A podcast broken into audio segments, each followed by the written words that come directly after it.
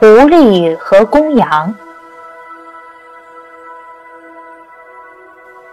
一只狐狸失足掉到了井里，不论它如何挣扎，都没办法爬上去，只好待在井里等救兵。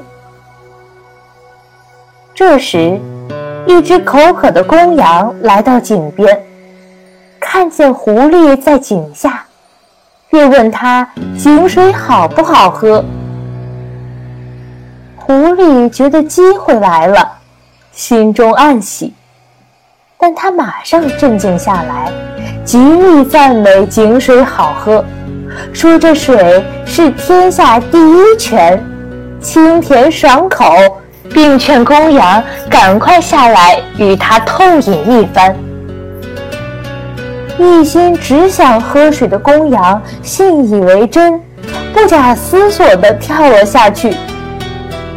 当他咕咚咕咚地痛饮完后，却不得不与狐狸一起商量上去的办法。狐狸早有准备，他狡猾地说：“我倒有一个方法。”你用前脚趴在井墙上，再把脚竖直，我踩着你的后背跳上井去，然后再拉你上去，我们就都得救了。公羊同意了，狐狸踩着公羊的后背上了公羊的脚，然后又从脚上用力一跳，跳出了井口。狐狸上去以后，准备独自逃离。公羊指责狐狸不信守诺言。狐狸回过头对公羊说：“